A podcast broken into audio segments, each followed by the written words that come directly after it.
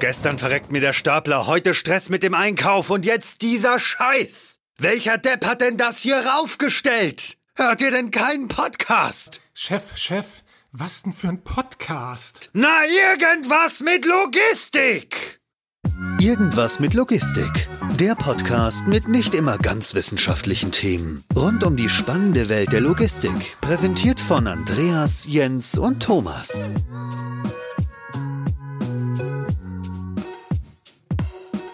Moin, moin zu einer neuen Folge Irgendwas mit Logistik. Heute mit Andreas. Hi, Andreas. Hallo. Und ähm, dann haben wir noch einen Gast dabei. Und zwar haben wir heute dabei Christina Bahlmann. Moin, Christina. Moin zusammen. Hast du Lust, einfach mal kurz ein Intro zu geben, was du machst? Ich habe schon gesehen, ähm, du bist Head of Business Unit KHT. Was verbirgt sich dahinter? Ja, gerne. Also ähm, ich arbeite bei der KHT GmbH in Gelsenkirchen im schönen Ruhrgebiet. Die KHT ist ein Technologieunternehmen. Wir sind hundertprozentige Tochter der Knapp AG aus Graz. Und die KHT beschäftigt sich ähm, mit dem Bereich Messtechnik auf der einen Seite und mit dem Thema Lagerautomatisierung, ähm, auf die wir bestimmt gleich nochmal genauer eingehen werden. Und was ich da mache, also Head of Business Unit KHT, hast du ja gerade schon gesagt. Ich bin zuständig für die strategische Weiterentwicklung des Unternehmens. Ich beschäftige mich mit dem Thema Neu- und Weiterentwicklung von Produkten, aber auch mit neuen Geschäftsmodellen und leite natürlich entsprechend auch das Team, das da bei uns im Wesentlichen aus den Bereichen Vertrieb äh, für eben diese beiden Bereiche besteht. Ähm, After-Sales-Service, Produktmanagement, Prozessmanagement, Auftragsabwicklung und so weiter. Alles, was so dazu gehört. Du hast gerade gesprochen darüber, dass ihr sowohl Automatisierung als auch ja, Datenerfassung beziehungsweise ähm, Datenmessen äh, macht. Ist das etwas, was voneinander getrennt be zu betrachten ist oder ist das etwas, was Hand in Hand ineinander geht? Das geht auf jeden Fall Hand in Hand ineinander und so ist es auch damals eigentlich entstanden. Ähm, man hat sich eigentlich zuerst mit dem Thema Lagerautomatisierung ähm, beschäftigt mhm. und hat dann festgestellt, dass für dieses Thema auch das Thema Stammdaten halt extrem wichtig ist. Kann so. ich mir gut vorstellen, ja. dass man sich gedacht hat, geil, wir automatisieren jetzt, ja. Und Ups. dann überlegen, ja, okay, auf welcher Basis machen wir das denn? Ach Mist, wir haben keine Basis. Und dann haben wir uns die Basis eben selbst geschaffen, beziehungsweise ja. Lösungen entwickelt, äh, um sich diese Basis zu, zu schaffen. Genau. Sehr smart, sehr smart. Was ist denn, wenn man auf KHT blickt, aktuell der größere Fokus? Erstmal das Thema Daten, das ist tatsächlich das, wo ich euch tatsächlich mit assoziieren würde im allerersten Schritt oder das Thema Lagertechnik oder wo, wo ist da die Priorität aktuell? Also ich beantworte es mal so, die bei der KHT ist die Priorität jetzt sehr lange Zeit wirklich auf dem Thema Stammdaten gewesen. Dann hat sich ja im Jahre 2000 aus der KHT heraus ähm, noch die Firma Apostore gegründet. Apostore ist sehr stark im Pharmabereich unterwegs und dort wurden Kommissionierautomaten entwickelt, ähm, wie ihr sie bestimmt auch kennt aus vielen Apotheken heutzutage ja schon. Und diese Anwendung haben wir im Grunde in der KHT dann auch genommen ein bisschen weiterentwickelt noch und mhm. für die Logistik und die Industrie tauglich gemacht. Ähm, und daraus ist eben unser Industore entstanden, also unser Kommissionierautomat für ja, letztlich alles, was mit, mit kleinen Teilen im weitesten Sinne zu tun hat. Mhm. Das heißt, ihr habt euch relativ lange schon mit, mit Daten beschäftigt, bevor ihr in die, in die Lagerautomatisierung gegangen bist. Ist es denn so, dass das Thema jetzt Daten so weit durchdrungen ist, dass man sagt, wenn ihr jetzt auf den Markt kommt und, und jemand nach Daten fragt, dann sagen die alle aus der Pistole geschossen, ja, haben wir hier bitte, weil ihr das Thema schon so lange bearbeitet habt und jeder sich der Bedeutung bewusst ist oder, oder wie siehst du das? Das ist leider ähm, gar nicht so wirklich der Fall. Das ist auch etwas, was wir immer wieder feststellen, gerade beim Thema der Lagerautomatisierung dann. Eine der ersten Fragen ist immer, okay, schick mir mal ein paar Stammdaten bitte zu deinen Artikeln, damit wir schauen können, welche Artikel davon lassen sich überhaupt bei uns einlagern, welche gegebenenfalls auch nicht, wie muss dein Lager dimensioniert sein und so weiter und so fort. Also eigentlich alles ganz wichtige Fragen, die man im Rahmen der Projektierung ja auch dringend stellen muss und beantworten muss. Und oft ist es aber wirklich so, dass, dass dann die Datengrundlage gar nicht so vorhanden ist. Entweder sind fast gar keine Daten vorhanden oder sie sind nicht in der Qualität da, dass man wirklich sich darauf verlassen kann und damit irgendwelche Aussagen treffen kann. Was ich vor dem Hintergrund mich mal interessieren würde, ähm, es ist ja so, du sagst es ja, die Daten sind teilweise nicht da, teilweise in der, in der Güte, auf die man sich nicht verlassen kann. Aber irgendwo kann, funktioniert das Wirtschaften der, der Firmen ja trotzdem oder der Logistiksysteme. Ist das dann eigentlich etwas, wenn ihr anbietet, Daten zu erfassen, beziehungsweise Artikelstammdaten vernünftig zu erfassen, etwas, was einen kontinuierlichen Mehrwert wirklich bietet? Oder ist das eigentlich eher was, was man denken sollte und müsste wie eine Dienstleistung für so einen initialen Schritt? Ich brauche eine Datenbasis, damit ich weiß, lohnt sich Automatisierung oder nicht. Da gehe ich dann halt als Dienstleister hin, stelle da meine Werkzeuge in Anführungsstrichen, eure Geräte hin, erfasse alles habe dann meine Basis, die ich aber im Anschluss dann wieder nicht mehr brauche. Äh, warum funktioniert das bei allen denn, wenn die alle keine Daten haben? Ähm, also ich beantworte das mal zweigeteilt.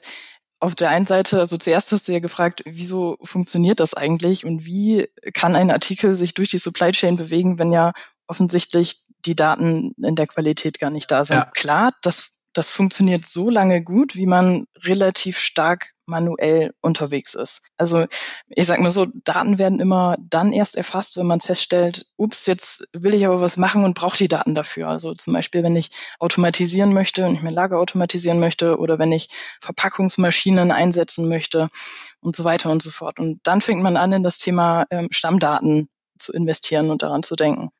Und solange ich sehr manuell unterwegs bin, kann ich es oft kompensieren, wenn ich die Daten so nicht habe. Wenn ich manuell kommissioniere, dann ist es der menschlichen Hand relativ egal, ob der Artikel jetzt formstabil ist oder nicht und ob der 10 oder 15 Zentimeter groß ist. Aber einem Robby ist das halt nicht mehr egal. Hm. Wie ist denn euer Ansatz, wenn ihr in so Projekte kommt und feststellt, okay, Datengrundlage ist nicht da? Also ich kann verraten, bei mir ist es ähnlich, wenn ich in Projekte komme. Also es, ist kein Phänomen, das nur euch betrifft. Ähm, aber wie ist denn euer Ansatz? Sagt ihr dann, okay, pass auf, wir würden dein Lager gerne automatisieren, aber jetzt kaufst du erstmal oder, oder leist dir irgendwie ein Gerät oder, oder nimmst dir einen Zollstock und der fasst alle Daten, bevor wir weiter weitersprechen oder wie geht ihr davor? Ja, also wir haben da eigentlich ähm, zwei Möglichkeiten. Entweder wir zeigen dem Kunden, welche Lösung wir ihm hier anbieten können, damit er entweder ähm, selbst sich, die, sich diese Datengrundlage schafft. Da haben wir ja verschiedene Produkte dazu im Einsatz, die man nutzen kann. Oder aber, das machen wir auch, dass wir vorbeikommen und tatsächlich die Aufnahme für den Kunden einmal machen. Das ist dann wirklich eine Full-Service-Leistung, weil es ja auch immer mit einer gewissen ja, Planung, Vorlaufzeit und so weiter zu tun hat. Also Krass. wenn man sich vorstellt, der Kunde muss jetzt wirklich sich erstmal ein Messgerät beschaffen, dann muss er sehen, wie mache ich diese Aufnahme eigentlich? Ich muss irgendjemanden ja. dafür bereitstellen, der das macht und das kann schon mal eine gewisse Zeit dann mit sich bringen. Und deswegen sagen wir, hey, wir übernehmen das auch komplett für dich, musst dich nicht drum kümmern, wir stellen dir die Daten dann zur Verfügung und können die dann ja, entsprechend wow. nutzen. Gibt es da irgendwie so eine Faustformel, dass man sagt, für 1000 SKUs dauert das x Tage, Wochen, Monate? Ähm, ich stelle mir das ja sehr, sehr aufwendig vor, wenn man jetzt sagt, okay, ich komme meinem Kunden an, der hat ein Sortiment von meinetwegen 40.000 unterschiedlichen Artikeln und sage ich, boah, du hast keine Daten, oder machen wir das für dich. Dann können ja schnell mal drei, vier, fünf Monate ins Land ziehen, oder? Nicht wirklich. Also das kann man ja flexibel handhaben. Äh, je mhm. nachdem, wie viele Datensätze der Kunde tatsächlich benötigt, ähm, kann man auch mit mehreren Messgeräten und mit mehreren Personen vorbeikommen und ist dann relativ schnell mit diesem Thema durch, sage ich mal. Eigentlich deutlich schneller, als wenn der Kunde sagt, er macht das selbst und äh, versucht mit einem Messgerät jetzt äh, 40.000 Teile zu erfassen. Ja, wie lange braucht man denn dafür? kann, man das, kann man das pauschal sagen? Das kommt ein bisschen drauf an, was man tatsächlich erfassen möchte. Also wenn ich wirklich ja. nur in die Basis äh, gehe und Länge, Breite, Höhe und Gewicht erfassen möchte, dann geht das relativ schnell. Also ich sag mal so, dann dauert vielleicht ein Datensatz 30 Sekunden, je nachdem, wie viel mhm. Handlingaufwand ich vorher oder nachher noch habe.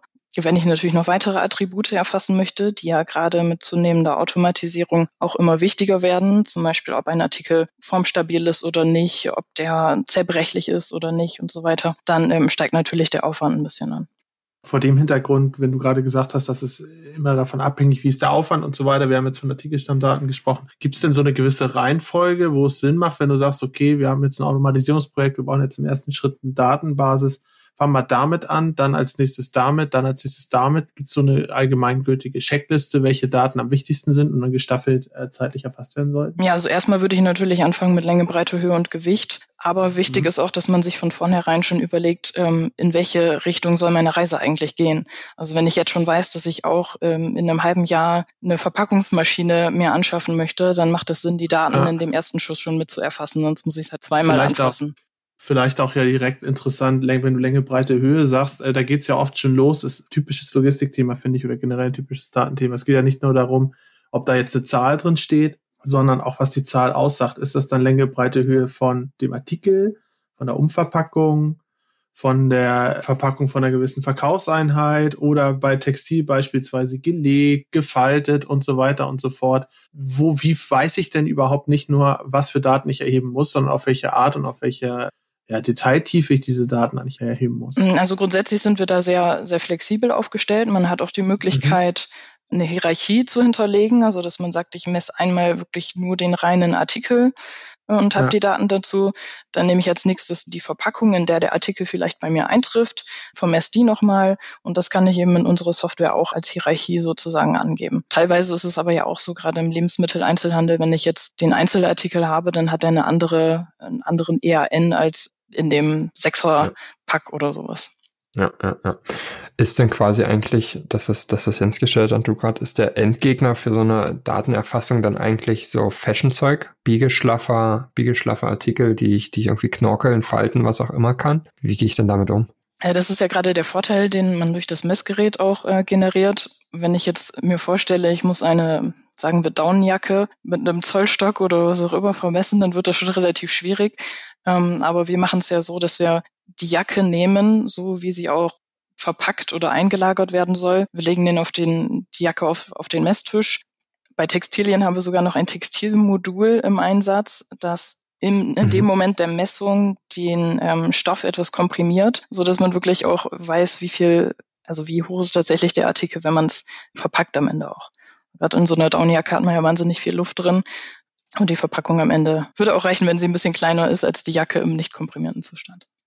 Wie geht ihr denn eigentlich damit um? Gerade du hast jetzt beispielsweise das gesagt mit der Komprimierung und der Jacke. Ähm, das ist wahrscheinlich für Verpackung und dann auch Versenden super interessant zu wissen, was das für ein Volumen ergibt, wenn ich es komprimiere. Für so eine automatisierte Lagertechnik wahrscheinlich super tödlich. Wenn ich das komprimiert erfasse, dann sage, okay, ähm, in den Behälter passen fünf und nicht vier, wenn ich das ein bisschen komprimiere, aber es bleibt ja nicht komprimiert. Dann mhm. geht das wieder ein Stück auseinander, löst irgendwelche ähm, Sensorensicherheiten aus und im schlimmsten Fall steht dann die Anlage, wenn, wenn ich beispielsweise manuell mir, mir Sachen anschaue, Ticketstammdaten, Füllgrade und so weiter und so fort, habe ich immer immer einen Sicherheitsfaktor drin, der auch gar nicht mal so gering ist. Mhm.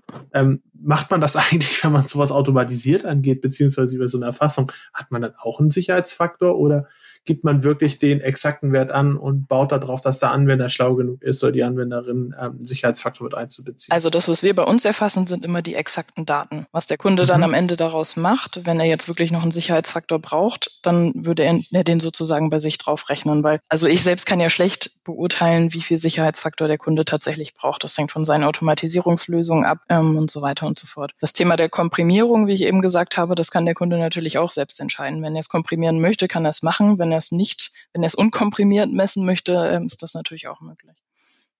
Okay, also die exakten Daten werden dann den Anwendern zur Verfügung gestellt und ihr hofft, beziehungsweise ihr weist dann aber schon die Anwender darauf hin, ähm, dass es gefährlich ist, einfach immer alles für gegeben anzunehmen. Ich meine, gerade vor dem Hintergrund, wenn wir das zweite Standbein vielleicht auch noch mal ein bisschen ankratzen, von dem du ganz am Anfang gesprochen hast, das Thema Automatisierung, ist es ja so, ähm, Daten sind das eine, die Informationen daraus zu ziehen aus den Daten, ist nochmal eine Herausforderung, ähm, die sich dort jeder dann stellen muss. Ne? Ja, ganz klar. Also was heißt, wir weisen den Kunden auf die, auf die Gefahren hin.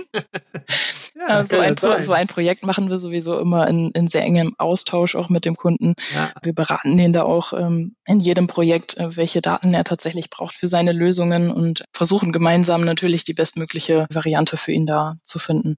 Das klappt in der mhm. Regel auch ähm, sehr gut. Also. Wie ist denn das bei euch eigentlich, Jens? Wie geht denn ihr eigentlich mit dem Thema Daten um? Gibt es die von euren Kunden als, als Dienstleister? Oder sagt ihr, wir erfassen euch die Daten und ihr könnt dann mal wiederverwenden? Wie ist denn das? Unterschiedlich. Oh, ähm, es ist so, es hat ja, es hat bei uns super viele Abstufungen. Ähm, ich sag mal so, am einfachsten in Anführungsstrichen ist es für uns, wenn der Kunde im Vorfeld schon mit einem Berater sich relativ sicher ist und auch über ein relativ zeitintensives Projekt sich Gedanken gemacht hat, wo man hin möchte, dann liegt meistens eine Datenbasis vor. Ob die immer richtig ist, sei mal dahingestellt. Aber es ist auf jeden Fall ein sehr guter ähm, Startpunkt. Dann gibt es den Fall, wo der Kunde selber Daten aggregiert, uns bereitstellt, ist das gleiche eigentlich in grün oft sehr gut, oft auch etwas mit Fehler behaftet. Und dann gibt es auch die Möglichkeit, wo man wirklich ergebnisoffen anfängt zu diskutieren. Und dann müssen wir natürlich vorgeben und unterstützen und sagen, die und die Daten müsst ihr erfassen. Aber wir gehen nicht hin und messen selber. Ne? Also sowas, sowas machen wir das nicht. Das ist klar, aber wenn der Kunde schon bei euch ist, dann ist das ja ein Service, den ihr eigentlich ähm, ergänzend anbieten könnt, dass ihr sagt, bei jedem Wareneingang erfassen wir euch die Daten oder sonst irgendwas. Klar, das ist klar. Du kannst bei uns alles machen, wenn du bereit bist, dafür halt den Kostensatz zu nehmen. Also da sind wir super flexibel, gar kein Thema. Es ist, ein, es ist auch einer der Services, der oft genutzt wird. Glaube ich, weil ich meine, der, der Kunde hat ja, hat ja kaum noch oder weniger Zugang zu seinen Daten, wenn er bei einem Dienstleister ist, ähm, hat er weniger Zugang zu seinen, zu seinen Artikeln. Ja, ja, ja, ja. Du hast, du hast physisch ja, aber Daten, da ist es schon so, dass du Cockpit-Funktionen hast. Das schon, ja, ja. Ich, ich meinte auch physische Artikel und, und nicht die Daten. Mhm. Ähm, dass er, dass er weniger du musst natürlich Zugang. aufpassen. Du musst natürlich super aufpassen, weil wir wiederum haben natürlich keine Hoheit über das ERP-System, ne, des Kunden. Ja. Und gerade Artikelstammdaten ist ja so eine absolute Schnittstelle zwischen dem Lager und generell dem ERP. Ne? Und wie man das richtig timet und auch richtig untereinander kommuniziert, ist halt nicht ganz trivial, ist aber auf jeden Fall ein Service, der, der oft geht. Mhm, kann ich mir vorstellen. Wir hatten kürzlich mal darüber gesprochen, Christina, in einem Clubhouse-Gespräch hatten wir das. Dann haben wir so ein bisschen über Industrie und, und Distributionslogistik und die Unterschiede gesprochen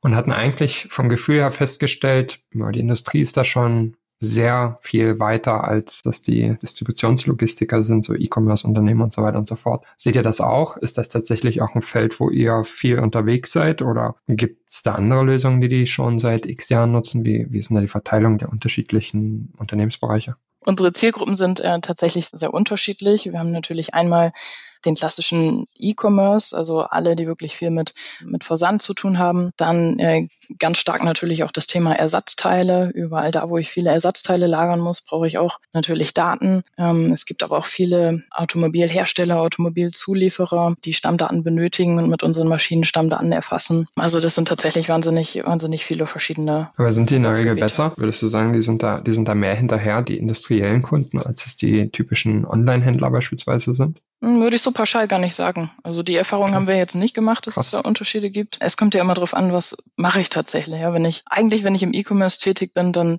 habe ich ja schon bin ich ja schon in der Pflicht, viele Daten auch äh, zu erfassen und auch abzugeben. Ja, wenn ich, wenn ja. ich mir jetzt zum Beispiel überlege, ich möchte ein Produkt in irgendeinem Baumarkt oder sowas platzieren, dann fragt mich als erstes der Baumarkt, ob ich ihm irgendwelche Daten dafür liefern kann. Ja. Also gerade wenn ich in solchen Handelsstrukturen denke, dann muss ich ja eine gewisse Datenbasis auch liefern. Ist das denn etwas, aber wenn du das gerade sagst, ist das etwas, was eher dadurch getrieben wird durch Anforderungen irgendwie, keine Ahnung, Vorgaben, Parametern, Zwängen fast ja schon, wenn du sagst, äh, der Baumarkt gibt vor, das und das musst du mir liefern, sonst, sonst liste ich dich hier nicht. Oder ist das etwas, wo die Leute auch wirklich mal den Mehrwert erkennen? Ja, das ist eine, eine ganz gute Frage und eine wichtige Frage, die du stellst. Also wir haben festgestellt, dass es meistens, dass das Thema Stammdatenerfassung meistens mit einem solchen Zwang in Anführungszeichen losgeht. Also irgendwann kommt man an den Punkt, da braucht man diese Daten und dann fängt man an, sie zu erfassen. Aber eigentlich würde es Sinn machen, schon deutlich vorher damit zu beginnen, weil ich ja wahnsinnig viele Potenziale daraus auch generieren kann. Wir haben zum Beispiel Kunden, die nutzen die Angaben, also die Gewichtsinformationen, die sie mit dem Multiscan zum Beispiel erfassen, für ihren Warenausgangsbereich, um nochmal zu checken, ist das, was ich da kommissioniert habe, eigentlich vollständig. Und wenn ich mir überlege, ich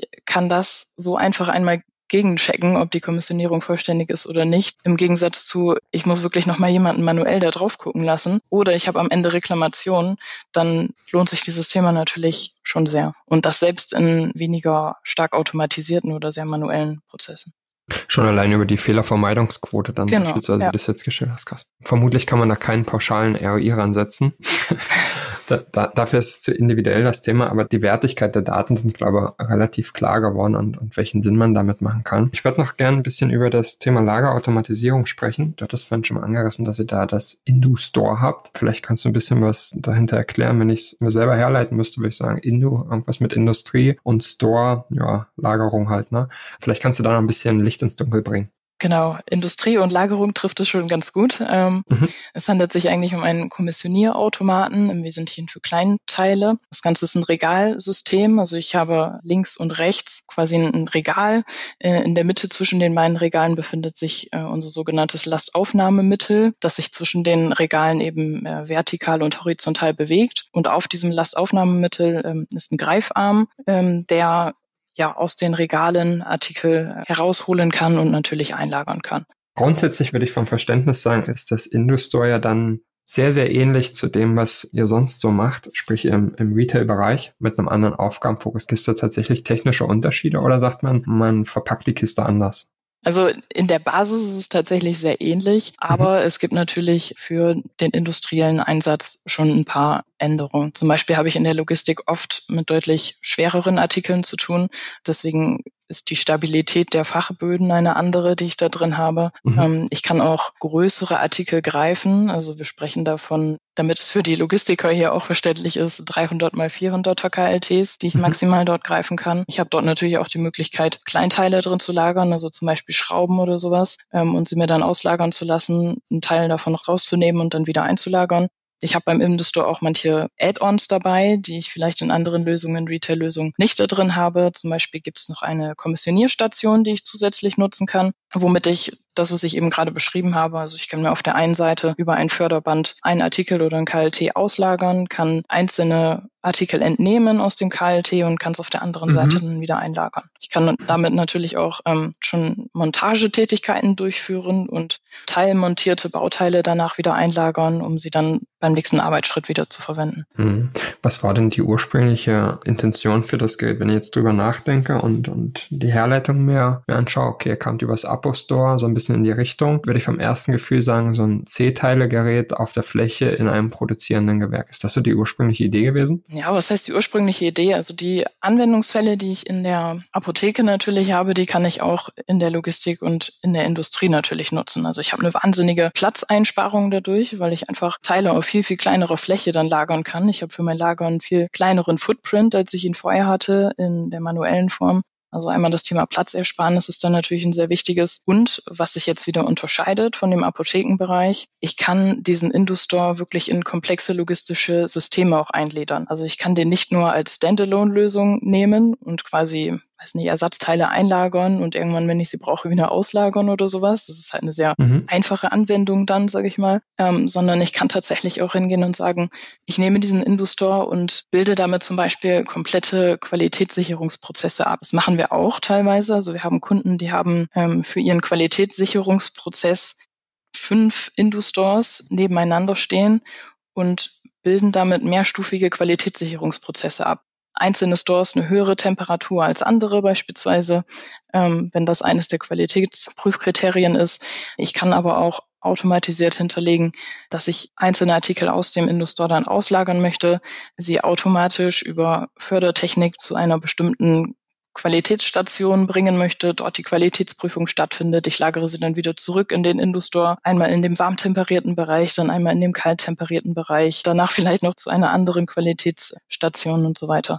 Also das Sowohl sind wirklich Prozesse, die vollständig automatisiert und ohne menschlichen Eingriff dann stattfinden können. Und das ist dann schon beeindruckend. Also das ist wirklich ein, ein riesen den ich einfach durch diese ähm, Automatisierungslösungen bringen kann. Was hier natürlich auch denkbar ist, ist ähm, diesen Industore als Pufferlager zu nutzen. Also dass ich eine mehrstufige Produktion habe und wenn ich an einem Produktionsschritt einen größeren Output habe, pro Zeiteinheit als an dem nächsten, dann kann ich mir sozusagen Artikel oder Baugruppen puffern und dann in der richtigen Menge und zur richtigen Zeit für den nächsten Produktionsschritt bereitstellen. Meine Frage dazu, sowohl in der Industrie als auch in der Logistik, ähm, verändern sich ja auch Layouts oft. Wie mobil ist denn sowas beispielsweise? Kann ich das ähm, für einen, wie du gerade gesprochen hast, einen Qualitätssicherungsprozess nehmen und dann vielleicht nach einem Dreivierteljahr, wenn ich einen anderen Sinn dort sehe, vielleicht für so einen Zwischenpuffer für eine Produktionsstation oder für einen Zwischenpuffer eine Retoure, wenn wir wieder in die Logistik oder die Distributionslogistik gehen, nutzen? Wie mobil ist sowas? Ähm, veränderbar ist das auf jeden Fall. Allein auch schon in Bezug auf die Fachböden. Also ich habe durchaus die Möglichkeit, wenn, wenn sich mein Artikelsortiment verändert, dass ich dann auch den Industore anpasse, so dass ich ja das neue Sortiment optimal lagern kann. Ähm, ich habe auch immer die Möglichkeit, Dinge zu erweitern. Das ist auch kein Problem. Und ja, ansonsten den für andere Themen einsetzen ist grundsätzlich auch möglich. Es ist immer eine Einzelfallbetrachtung dann, wie viel Veränderung im Prozess das tatsächlich mhm. mit sich bringt. Das heißt dann ja im Endeffekt, also eigentlich kannst du sowohl rein örtlich das Ding verändern, rein prozessual verändern, kannst du es auch wirklich von der Hardware verändern, dass du sagst, okay, ich habe es jetzt ausgelegt auf die und die Größen. Für den anderen Prozessschritt brauche ich andere Größen, die ich dort lagere und drin händle. Ist das auch möglich? Meinst du jetzt bei den Artikeln? Ja, beispielsweise genau. Ja, genau. In Bezug auf die Artikelgrößen kann ich ihn auch ähm, verändern und so nutzen, wie ich es dann, wie ich es dann zukünftig brauche. Okay, das finde ich spannend. Ja, ähm, ich habe noch mal eine andere Frage, auch in deiner deiner generellen Position.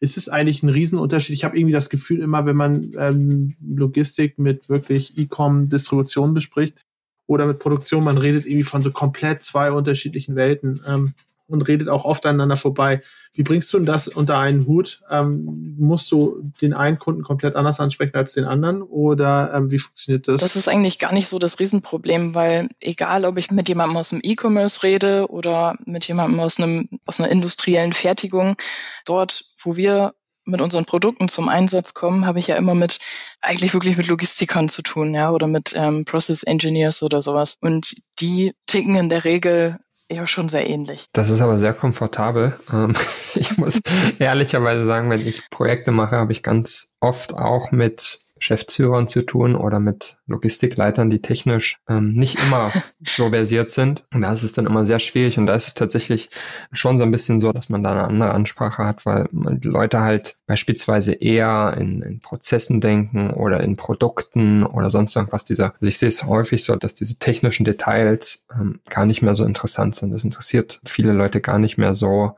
ob das jetzt so und so schnell beschleunigt, das Gerät oder, oder sonst irgendwas. Ist das das, was ihr auch seht? Aber wenn ich die Frage gerade stelle und gleich noch als weiterführende Frage, wie schnell beschleunigt das dann? Ähm, nein, ähm, die Frage dahinter ist, wie viel, wie viel Durchsatz kriegt man dann eigentlich aus einem so einem Gerät raus? Das ist ja immer so eine spannende Frage, die alle mal wissen wollen. Ja, also zu deiner ersten Frage, das sehen wir natürlich auch so. Ähm, ich würde das eher an dem Vertriebsprozess festmachen. Also im ersten Schritt hat man meistens tatsächlich ähm, auf einer höheren Flugebene zu tun. Ja, da, da geht's oft auch gar nicht, noch gar nicht so sehr um die technischen Details, sondern wirklich um den Mehrwert, den ich durch diese Lösung erbringen kann.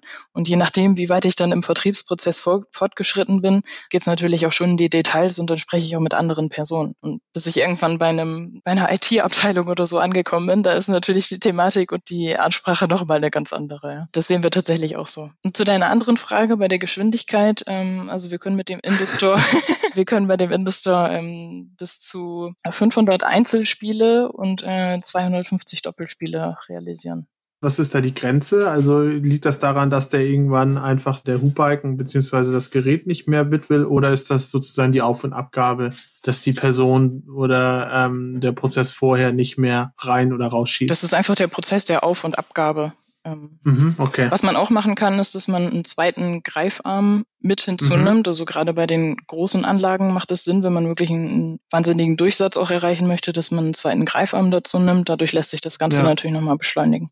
Ich stelle mir das ganz ehrlich, ähm, jetzt auch basierend auf unserem Gespräch, wahnsinnig komplex vor. Ich finde, wir haben hinsichtlich des Industores als auch am Anfang hinsichtlich der Datenerfassung in so zwei komplett unterschiedliche Richtungen ähm, diskutiert. Für mich jetzt äh, im ersten Moment. Wie kriegt man das denn alles immer unter einem Hut, sag mal? Also ein Kunde kommt ja normalerweise auf uns zu, weil er eines von beidem in dem Moment benötigt. Also entweder er sagt, er möchte sein Lager automatisieren, dann sprechen wir über den Industore, nehmen aber natürlich auch das Thema Daten klar mit rein, weil meistens ergibt sich das sowieso aus den Gesprächen, dass, dass man dann auch an den Daten vielleicht noch ein bisschen was machen muss. Oder aber wir finden den Einstieg über das Thema Stammdaten ähm, und der Kunde kennt dann auch direkt unsere Lösungen, die wir anbieten für den Industore sind einfach zwei unterschiedliche Einstiegspunkte dann. Die Daten sind ja in beiden Fällen irgendwie das Thema, auch beim Industore. Es ist ja so, dass er ja alles wissen muss, was da drin ist. Und wir hatten mir auf der Produktinfo-Seite gelesen, ich, ich zitiere, zur Einlagerung identifiziert der Industore jeden Artikel automatisch über integrierte Auto-ID-Lösungen.